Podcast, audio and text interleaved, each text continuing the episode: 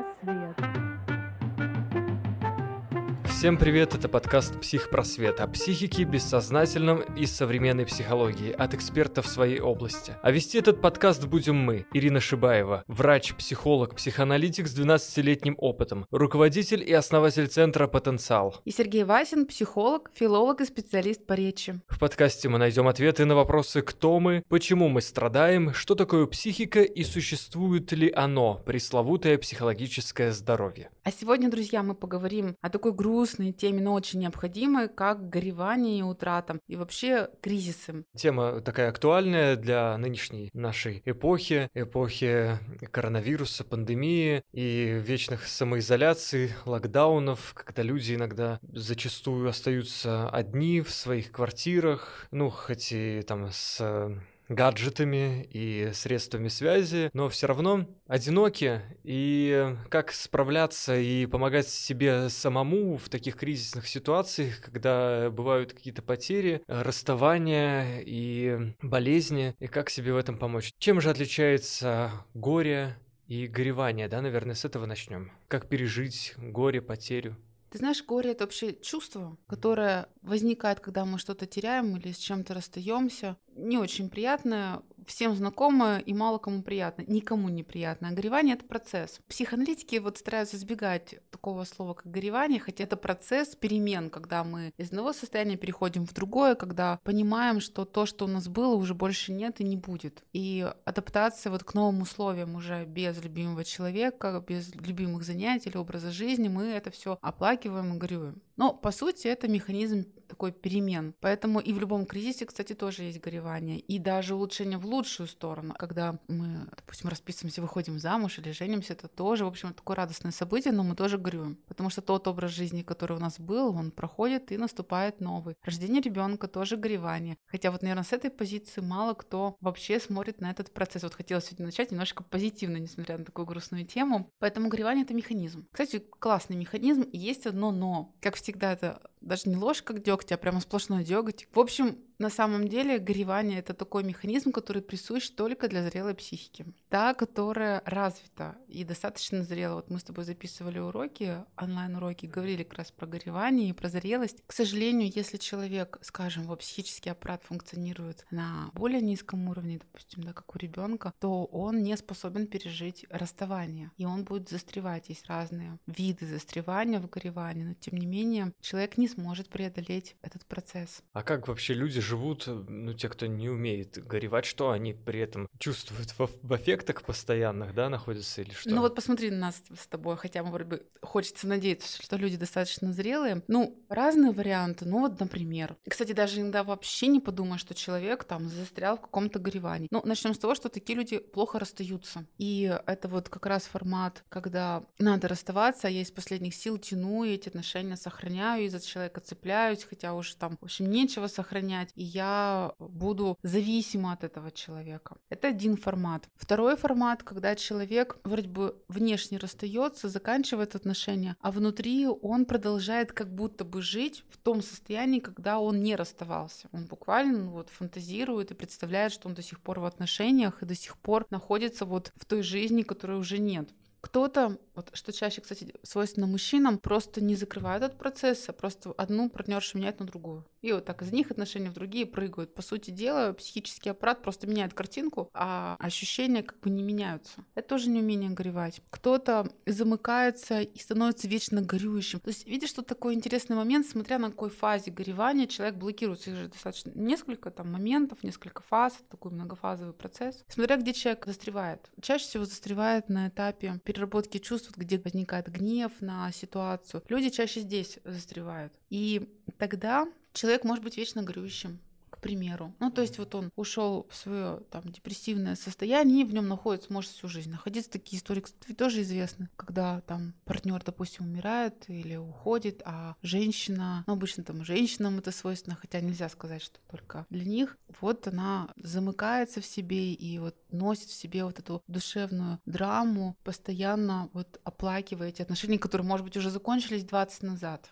Это один из примеров. Ну, может быть, еще и соматизация, кстати сказать. То есть, когда вот психический аппарат не может справиться с всем этим грузом эмоций, это же душевная боль, с ней надо что-то делать. А если моя психика развалится от этого, то, естественно, психический аппарат говорит, да ну нафиг, зачем мне это нужно? Для чего я буду тут все это переживать, если я просто могу рассыпаться? И я лучше пойду и вот на тело это спущу, это напряжение, тогда будет болезнь. И бывает вот еще один пример такого горевания, когда я могу заболеть тем же, что заболел, допустим, мой муж, который умер, я могу заболеть тем же самым. То же самое. То есть, получается, горе — это событие какое-то, да, чувство. А, это чувство. Это чувство. Ага. То есть у нас есть чувство горя. Хотя некоторые его исследователи не выделяют, но, в принципе, такое чувство есть. А горевание — это механизм, это процесс. Это процесс из чувств, получается, да? Да. Сменяющих это... друг друга. Совершенно верно. То есть это вот тоже очень по-разному описывают. Психологи описывают его как последовательность определенных событий и ощущений, которые сменяют друг друга. Психоаналитики немножечко по-другому, когда они говорят, что есть несколько фаз, которые человек сменяет, то одна наступает, потом он выпадает из этой фазы, потом опять. Грубо говоря,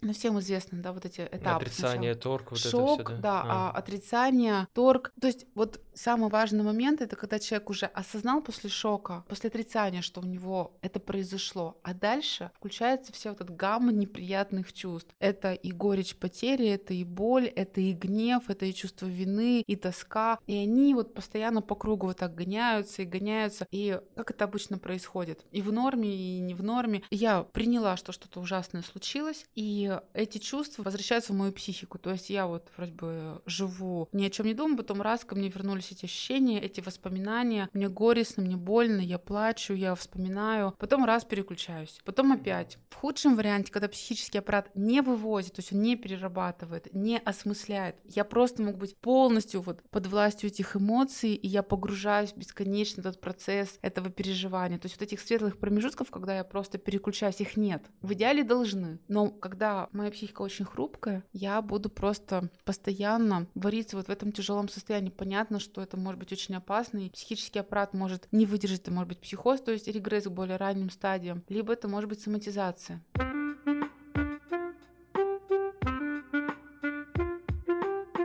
Смотри, есть какие-то нормы для горевания? То есть вот какое-то, может быть, по времени какая-то норма? Либо это зависит от психического аппарата конкретного человека и от события, которое произошло. Ну, там, понятно, что там потерю, там, условно говоря, кошелька с деньгами, пусть даже и такой немаленькой суммы, несравнимо там с потерей там э, близкого человека, да, например, и здесь ты погорюешь там меньше, чем погорюешь там когда-то. И если этой нормы нет, то как понять, что все застрял, и дальше процесс не идет. Это постоянное отрицание, вот эта вот мыслительная жвачка, да? Как разобраться? Вот за что я люблю Сергея ли... Васина, потому что он задает вопрос, потом сам отвечает, он просто может заслушаться, я пока тут селфи делаю. Диалектика такая, да? Вот не зря все таки да, теолог. Ну, тут много вопросов, давай с какого начать? Есть ли норма по гореванию, скажем так? Может, она есть какая-то во времени, вот отрезок такой вот? Знаешь, есть, но они условны. Грубо говоря, вот развод, вот кто-то говорит, что развод, окончание отношений, горевание может продолжаться, ну, минимум год, даже больше, год, два, может быть, несколько лет. Тут, видишь, очень много факторов, которые очень важно уточнять. Мы же всегда на факторы еще ориентируемся. Смерть э, близкого человека может быть до нескольких лет. И у нас в российской психологии есть такая позиция, это, кстати, очень связано с нашей культурой, что смерть ребенка, допустим, она не переживается. Я нередко слышала от специалистов именно такую точку зрения, хотя вот если посмотреть западную культуру, у них нет такого утверждения, что вот самое тяжелое это смерть ребенка, ее пережить нельзя. То есть на Западе можно все пережить.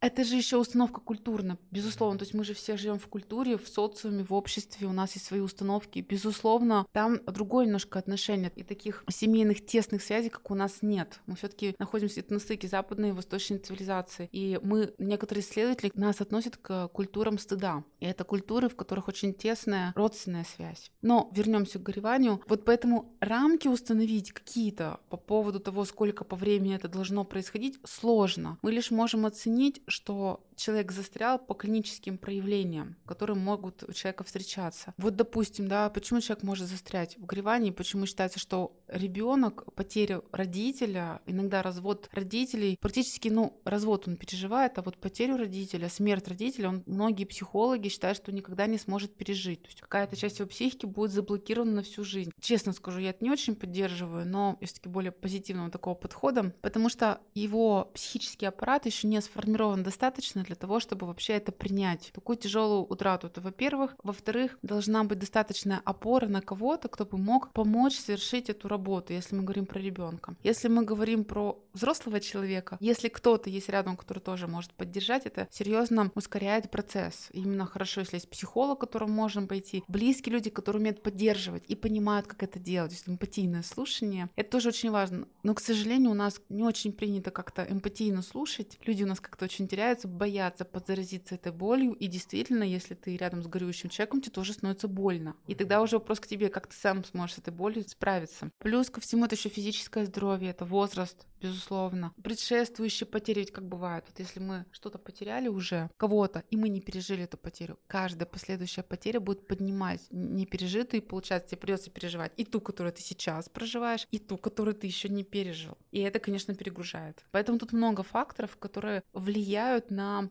протекание этого процесса. Вот в идеале, если процессы горевания, они как-то осознаются в зрелой психике, я так четко понимаю, ага, сейчас вот я горюю, у меня сейчас вот такая стадия, да, либо это все так, знаешь, происходит само собой, и никаких вообще не происходит, не создается вот этой вот внутренней классификации, или это слишком такая вот интеллектуализация, рационализация. Интеллектуализация, да, рационализация. И, и плохо ли это, вот эта Нет. вот интеллектуализация? Вот ты знаешь, вот, кстати, вот по поводу проекта, почему проект важно, чтобы человек знал. Когда я знаю, что со мной происходит, мне же легче становится, у меня возникает иллюзия контроля. Но хотя бы мне становится легче. Мне как бы процесс становится немножко управляемым. Поэтому я не против того, чтобы человек интеллектуализировал. Интеллектуализация — это защитный механизм высшего порядка. Ничего плохого в этом нет. За исключением некоторых случаев, которые вот как раз анализ своего анализа, когда человек должен приносить свои эмоции, а не засчитывать них. Но в принципе, конечно, когда Зрелая психика — это не обязательно тот человек, который всегда знает, что с ним происходит. Психика, которая выполняет свои функции. Она справляется с болью, она справляется с тяжелыми ощущениями. Справляться это не значит, что я не чувствую. Я чувствую, и мне больно, и мне тяжело, и мне горько. Но я вот там не тону. Я как бы погружаюсь, выплываю, погружаюсь, выплываю. И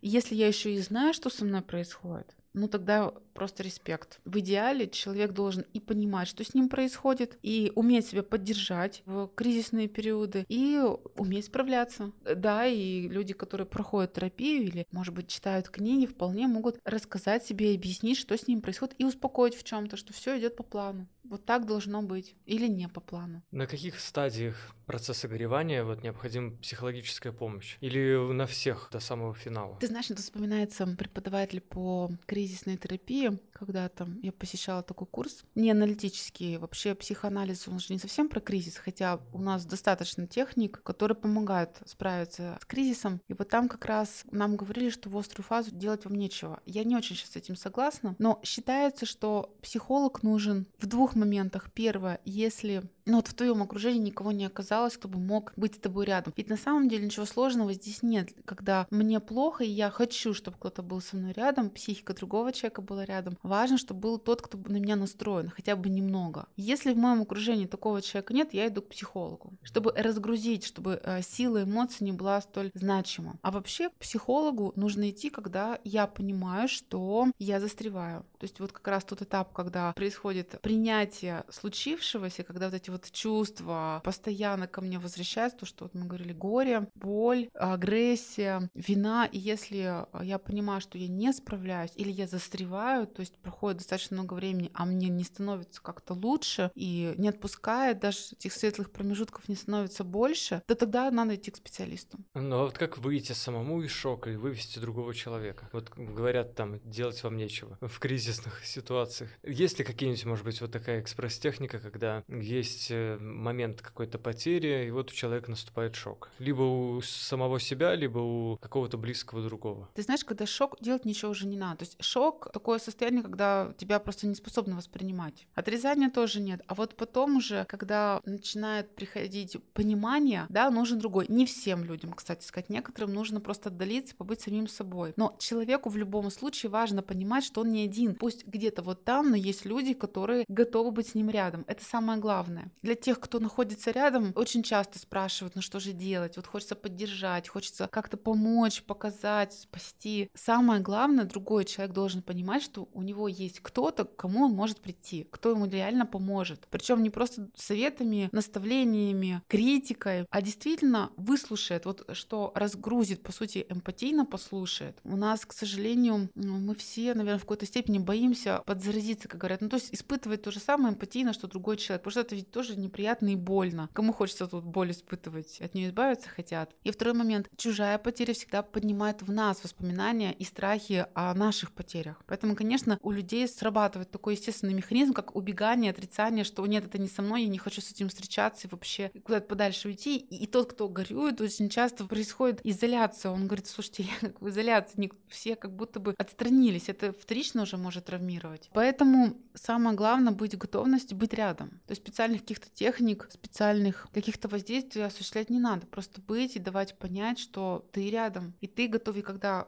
человек готов, послушать его. Послушать, даже ничего особенного говорить не надо, просто с интересом послушать и не бояться той боли, которую придется испытать.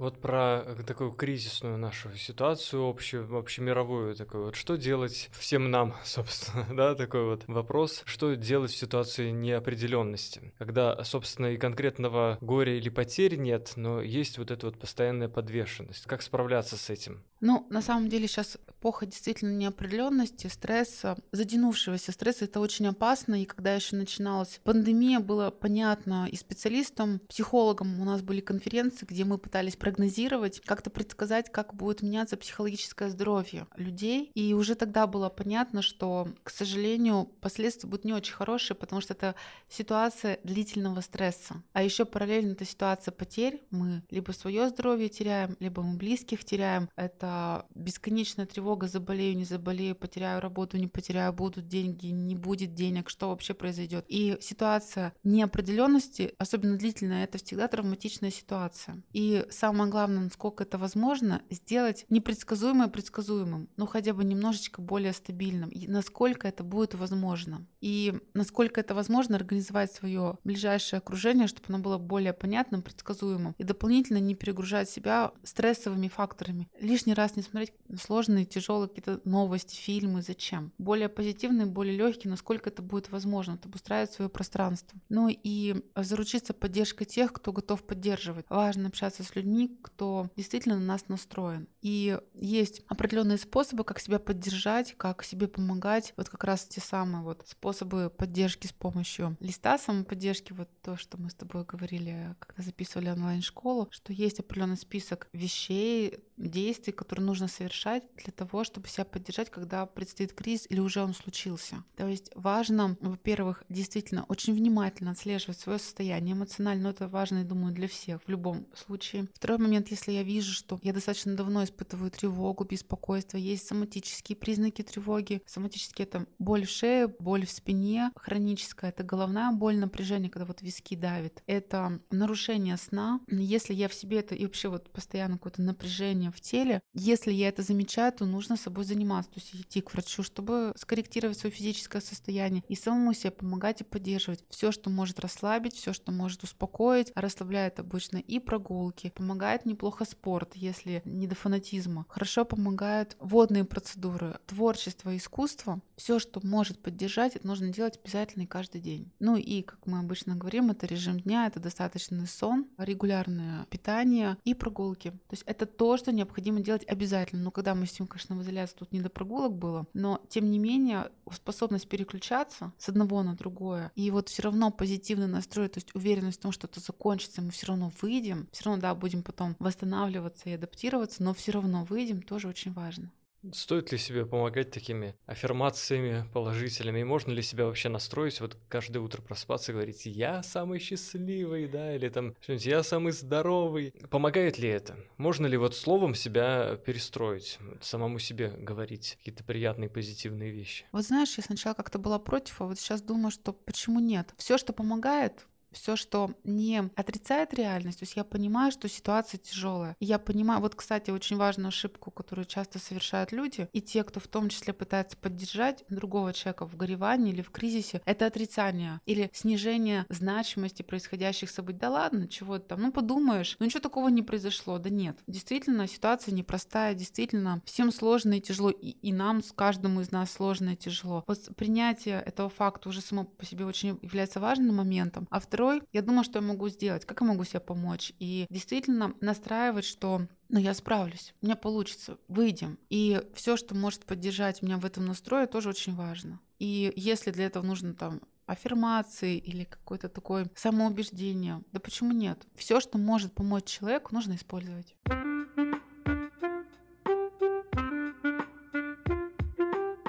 Сейчас же много проводят разных исследований по типу того, что наш мозг одинаково воспринимает как внутреннюю реальность, так и реальность, собственно, внешнюю, окружающую. То есть это как раз-таки, видимо, о том, что вот визуализировать, представлять себе здорового себя, благополучного, и, собственно, все само собой настроится. Такие техники, может быть, они даже и псевдонаучные, да, из популярной литературы такое, но так или иначе, если это помогает, почему бы нет? Ну да, лучше это, чем мыслительная жвачка. Знаешь, некоторые некоторые люди путают, ну, большинство путает самопознание с мыслительной жвачкой, когда вот я хожу по кругу и думаю то да потому, да почему я так не сказала, так не сделала, надо было вот так, боже, будет только еще хуже. Мы, по сути, эту тревогу-то еще, это навязчивые мысли, и они еще сильнее увеличивают тревогу. Нам становится еще страшнее. Если это заменить каким-то вот представлением о том, что как я выйду, как мне будет там хорошо, как я буду восстанавливаться, так лучше это на самом деле. То, что ты рассказываешь, что у нас визуализация, это включение определенных отделов мозга, которые действительно действительно помогают справиться с этим тревожным состоянием. То есть на самом деле все, что доступно и не запретно, помогает снизить уровень тревоги, напряжения, страха. Почему бы не использовать? Ну да, такие, как бы, знаешь, из книжек по популярной психологии такие вот вещи, когда там советуют привлекайте деньги, думайте о деньгах, ну... да, или там что думай о здоровье, и все у тебя получится. Слушай, ну про деньги вот я тебе сказать не могу, насколько это привлекает, вот этот как посыл во вселенную. Ну, не доказано, что эти посылы работают, но вот важно понимать, что это все работает на краткосрочной перспективе. То есть вот сейчас мне нужно снять мое состояние тревоги, беспокойства. Нельзя это пускать на самотек. А ну вот у меня тревога, ну ладно. Пусть кто-нибудь мою тревогу поуговаривает. На самом деле каждый из нас должен уметь сам регулировать себя. Вот мне плохо, я сама должна ответить на вопрос, почему мне плохо, и найти решение, как мне себе помочь. Не прийти и сказать, ну вот, Сережа,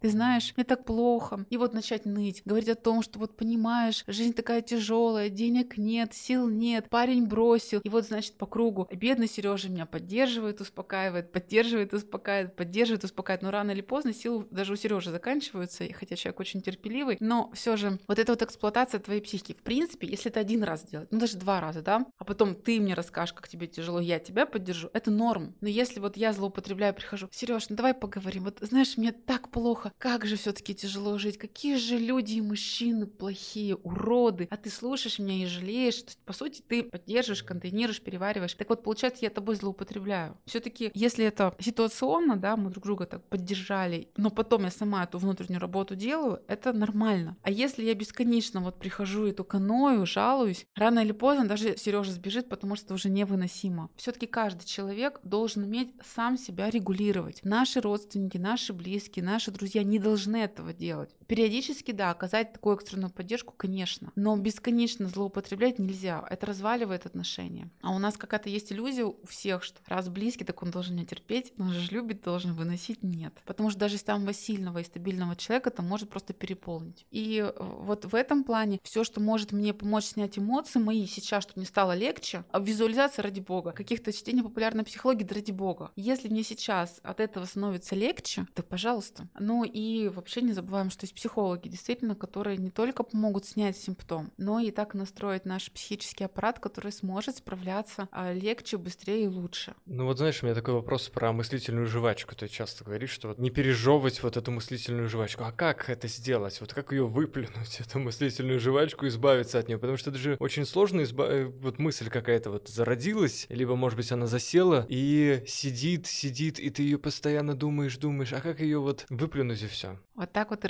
раскрылся Сергей Васин. Понятно, значит, ты адепт мыслительной жвачки. Нет, я не адепт, я просто думаю, что ну, это же часто бывает, мне кажется, Слушай, у ну любого сразу, человека. Да, ну тогда сразу возникает вопрос. Если вот под каждой мыслительной жвачкой скрывается какое-то чувство, которое ты не назвал, и которое вот оно крутится, крутится, пока ты его не назовешь и не поймешь, ты будешь вот это пережевывать бесконечно, увеличивая это чувство. Есть техника работы, но это навязчивая мысль. И под навязчивой мыслью чаще всего скрывается два чувства — тревога и гнев. И есть техника, которая помогает очень неплохо работать с мыслительной жвачкой. Самое главное — это понять, что сейчас у тебя навязчивые мысли и мыслительная жвачка. Когда ты начинаешь это понимать, следующее, ты начинаешь думать, что с этим делать, ее надо останавливать. Ее нужно просто остановить. Вот какими способами? Переключение внимания. Это, кстати, один из техник работы с эмоциями, которые перегружают. Так называется переключение. То есть переключаешь ли ты внимание на что-то другое. Либо ты себе говоришь волевым усилием прекрати. Просто вот давай перестань об этом думать. Ты сейчас час, а себя будешь просто нагнетать и рассказывать себе, то есть включать кору, вот интеллектуализировать и объяснять, то есть сейчас ты жуешь мыслительную жвачку.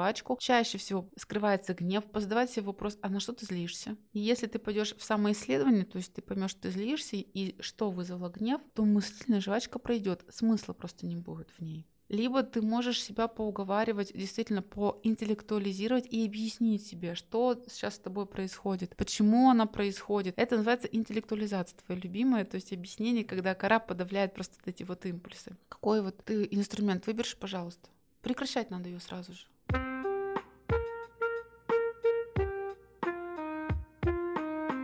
Можно ли э, себе в момент вот каких-то отчаяний или горевания, э, какого-то такого кризисного момента э, себе самостоятельно помочь? Бывает ли это или обязательно вот нужна психика другого человека? Ну, вообще-то, если мы возьмем мифического зрелого человека, сейчас многие психологи, коллеги говорят, что это из области фантастики, такой вот зрелый человек, есть просто какой-то идеал, к которому стоит стремиться. Конечно, можно самому. То есть, если ты человек, который хорошо знает свои эмоции, хорошо умеет себя поддерживать, хорошо себя понимает, у тебя уже есть опыт преодоления, то практически, вот давай так, справиться можно практически со всем. И не зря говорят, что психика, она тренируется. Вот так же, как тело тренируется, да, мы можем мышечную массу нарастить, также психический аппарат, он тренируется. И, к сожалению, Сережа, он тренируется через преодоление боли, через проживание различных эмоций. И если у тебя есть опыт благоприятный, приятный опыт преодоления горевания, ты знаешь, как это делается, то последующее горевание тебе будет легче проживать, ты просто будешь знать, как это будет проходить, и будешь себя уже как-то поддерживать и настраивать. У тебя уже будет понимание и опыт, что это проживаемо, это будет тебя держать,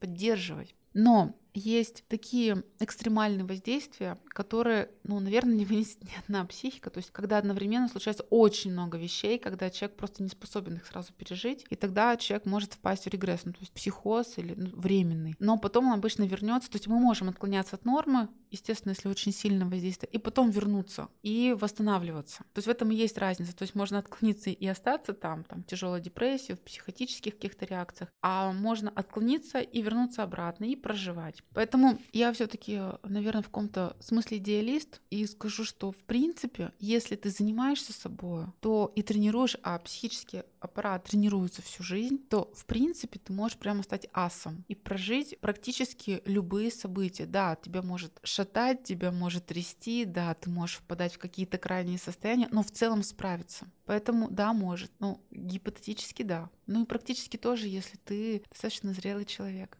Это, как знаешь, интернет-мем такой вспоминается. Чем труднее условия жизни, тем горячее душ принимают люди.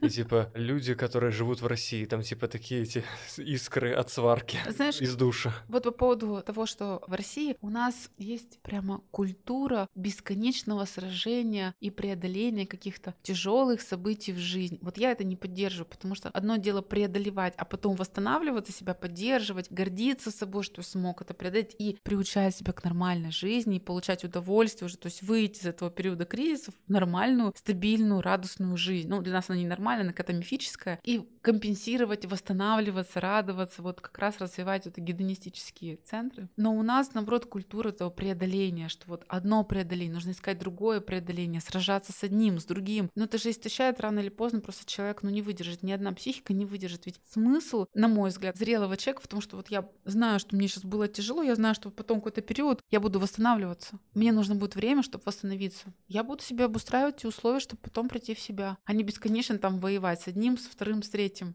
И в этом смысле я против того, чтобы бесконечно бороться с чем-то. Если, конечно, условия таковы, что приходится преодолевать, это одно. Но когда человек сам уже начинает искать себе какие-то бесконечные преодоления, это совсем другое. Интересно, конечно, вот особенно в нашей культуре, да, действительно, я сейчас тоже над этим думаю, что бесконечные какие-то войны, даже не такие, не кровавые, не какие-то там настоящие, а поиск каких-то ведьм, что называется, да, наверное, это как-то объединяет, заряжает и, ну, возможно, как-то аккумулирует силы или отвлекает просто, да, как-то может радостнее, наоборот, так жить многим. Ты знаешь, Сереж, я вообще была бы счастлива, если была бы тема отдельного подкаста, я думаю, мы с тобой обязательно его запишем. По поводу у нас даже в центре несколько лет назад у нас была тема, которую мы исследовали и докладывали на конференциях, назывались «Вечные войны». То есть это люди, которые постоянно с чем-то сражаются, почти все мы. И суть-то заключается в том, люди вынуждены постоянно сражаться, потому что они прямо счастливы от этого. Они по-другому не могут. Вот мы к чему-то привыкаем, и мы не можем по-другому. Вот, кстати, вот центры это удовольствия, они не развиты, а психика и мозг не терпят пустоты и вакуума. Если я не сражаюсь, это значит, что я постоянно в негативных эмоциях, в сильных эмоциях, в эффектах. Если их не будет, будет пустота, потому что другие центры гедонистические, они не развиты. Я никогда этим не занимался и не планировала, и не знала, что так можно. Поэтому приходится опять воевать. А может быть, это и есть ну, такой как бы элемент удовольствия,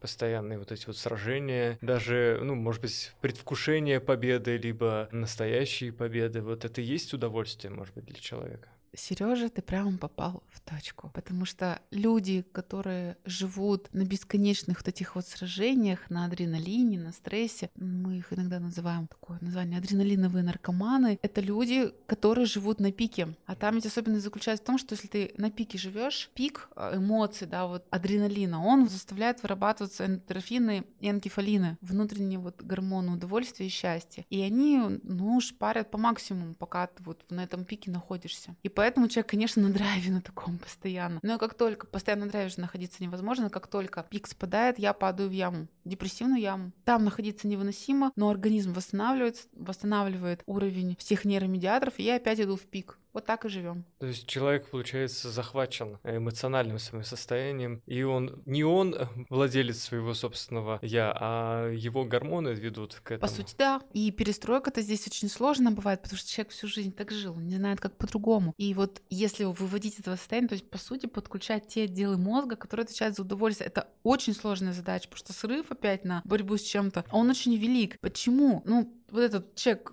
впадает, значит, в пике, достигает какую-то яму, да, вот начали вот прошлый выпуск без чувств, он ничего не чувствует, человек говорит, слушайте, я ничего не чувствую, я жив, у человека возникают тяжелые, тягостные такие переживания. И выдержать вот эту, по сути, ломку очень сложно. Поэтому хочется опять пойти на какой-то вот это вот драйв, опять пойти в какой-то адреналин, нежели помочь себе перестроиться на совсем другую работу, войти в стабильность. Но ее сначала к ней нужно привыкнуть. И поэтому людям бывает очень сложно, они опять возвращаются вот эти вот пиковые значения.